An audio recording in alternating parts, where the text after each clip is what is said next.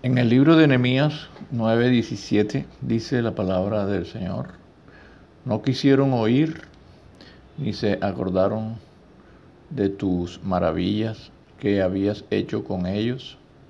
Antes endurecieron su cerviz y en su rebelión pensaron poner caudillo para volverse a su servidumbre.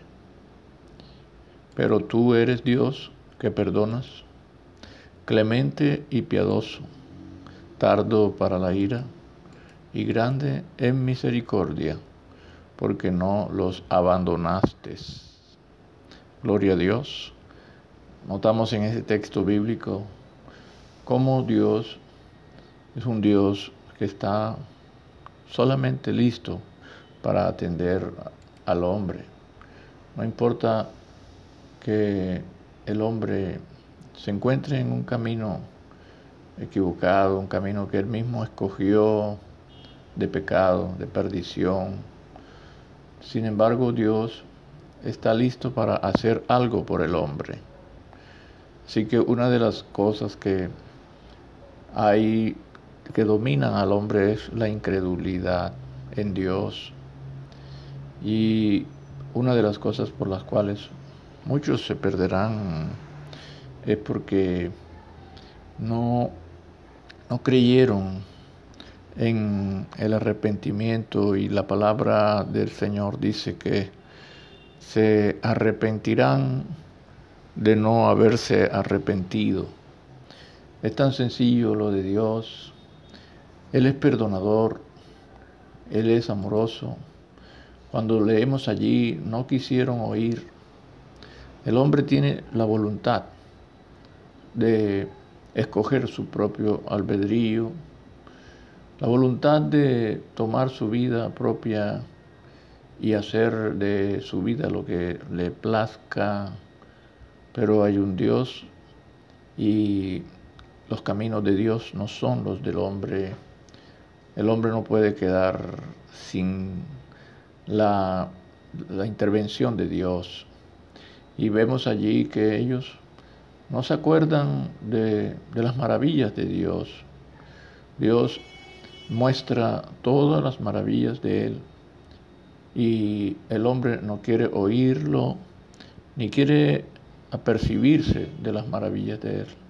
Dice que endurecen su, su cerviz y se rebelan y piensan siempre en estar es en la desobediencia, en la servidumbre, dice allí.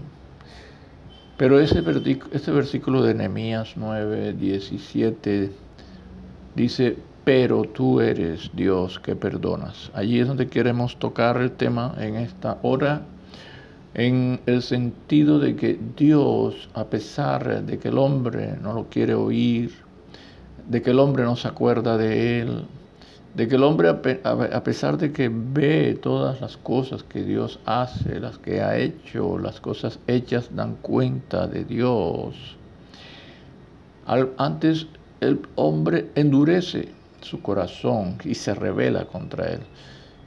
Pero vuelvo y repito, hay un pero, y siempre ese pero es que Dios ha venido y ha mostrado su perdón a pesar de toda rebelión, de todo endurecimiento. Dios ha mostrado su clemencia, Dios ha mostrado su piedosa naturaleza. Dice que, pero tú eres Dios que perdonas, dice así, clemente y piadoso, tardo para la ira y grande en misericordia porque no los abandonaste. El hombre se siente como abandonado de Dios. El hombre siente que Dios no le contesta y abandona. Deja a Dios. Pero el hombre que resiste la tentación será bienaventurado. El hombre que soporta y soporta la tentación de, no oír a Dios, de endurecerse, de rebelarse Dios lo está tratando en su vida, pero lo primero que tiene que hacer el hombre es reconocer que Dios es un Dios perdonador porque el hombre es pecador. Que Dios es un Dios clemente porque el hombre es rebelde. Es piadoso Dios porque el hombre es carnal. El, dice que tardo es Dios para la ira porque el hombre es cruel. Es cruel.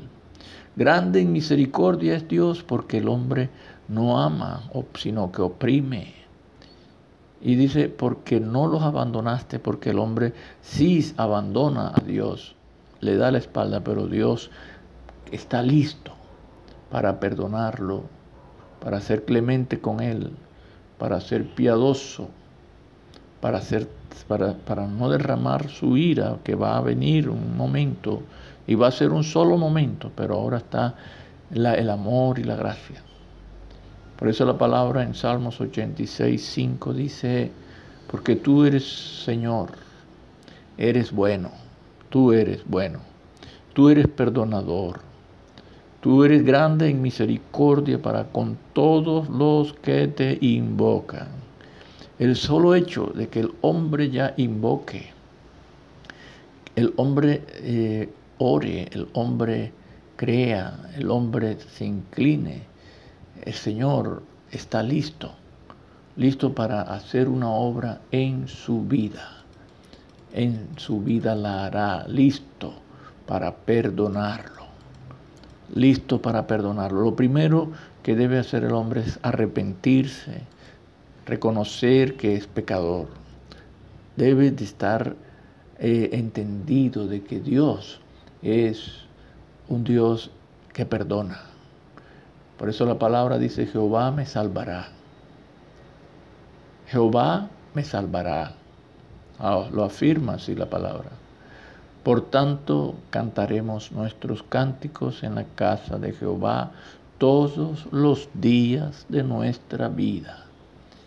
Cuando dice Jehová me salvará, es porque Dios, la palabra salvará está en una, en una, eh, una, escritura de, de presente. Es una palabra de presente continuo. Y Jehová me salvará. Es que Él está siempre listo para cualquier prueba que tengas, cualquier dificultad que pases, cualquier este, adversidad y sufrimiento, cualquier dolor que estés tú pasando, Él te salvará. Es una promesa y es una, y es una afirmación que debes tener en el corazón, en tu corazón, de que no importa qué situación estés pasando, Jehová te salvará. Por eso dice, por tanto, cantaremos nuestros cánticos. Entre más tú lo invoques, entre más tú le alabes, Él tiene preparado y está listo para ti salvarte. Bendito sea Dios. Por eso, y, hablando en forma de contraste ante esto, este, esta actitud de Dios, que Dios está listo para perdonar, listo para salvar, También Dios está listo para juzgar. Él está listo para juzgar. Por eso es que hay que tenerle temor, que hay que tener una actitud de temblor ante Dios, listo para juzgar. Pero ellos darán cuenta al que está preparado, dice así la Biblia. Estamos tratando sobre el tema cómo Dios está listo para perdonar, listo para salvar, pero también dice, está preparado para juzgar a los vivos y a los muertos. Así que Él está listo. Es un Dios, amor, pero también es fuego consumidor. De manera que, por ejemplo, había, había un hombre, Saulo, ¿cómo era de rebelde contra Dios? Contra Cristo en este caso, contra el Evangelio pero este hombre conoció por el poder de Dios el Evangelio. Conoció a Jesucristo personalmente. Y este hombre empezó a escribir cuando Dios lo estaba usando, escribir unas cartas a toda la iglesia que estaba en Cristo.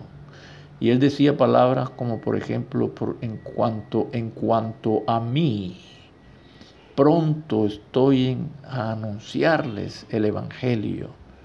Es ese pronto estoy en cuanto a mí, es que eso es lo que debe uno tomar una decisión, una decisión pronta de estar listo también, así como Dios está listo para perdonarme, está listo para, para salvarme, está listo para juzgar. Nosotros debemos estar listos para el Evangelio en todo lo referente a su mensaje, listo. Para, para incluso hasta otra afirmación que dijo el apóstol ya, ya llamado Pablo, y él dijo, estoy dispuesto no solo a ser atado, mas estoy aún dispuesto a morir en, en Jerusalén por el nombre del Señor Jesucristo. Esa es una, es una actitud de, de gozo en Dios de gozo en el Señor. El gozo del Señor es nuestra fortaleza.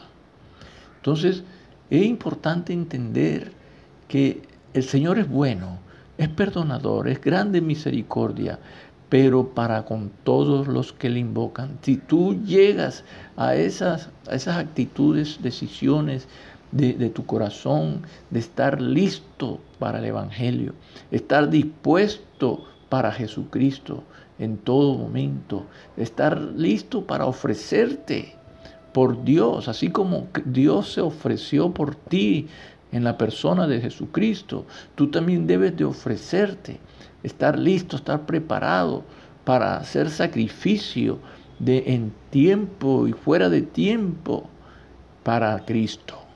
Así que te invito en esta hora a que estés así como Dios está listo para perdonar está listo para salvar, también está listo para juzgar. Igualmente tú debes de estar listo para el Evangelio y todo su llamamiento. Listo para el, el aún entregar tu propia vida por Jesucristo.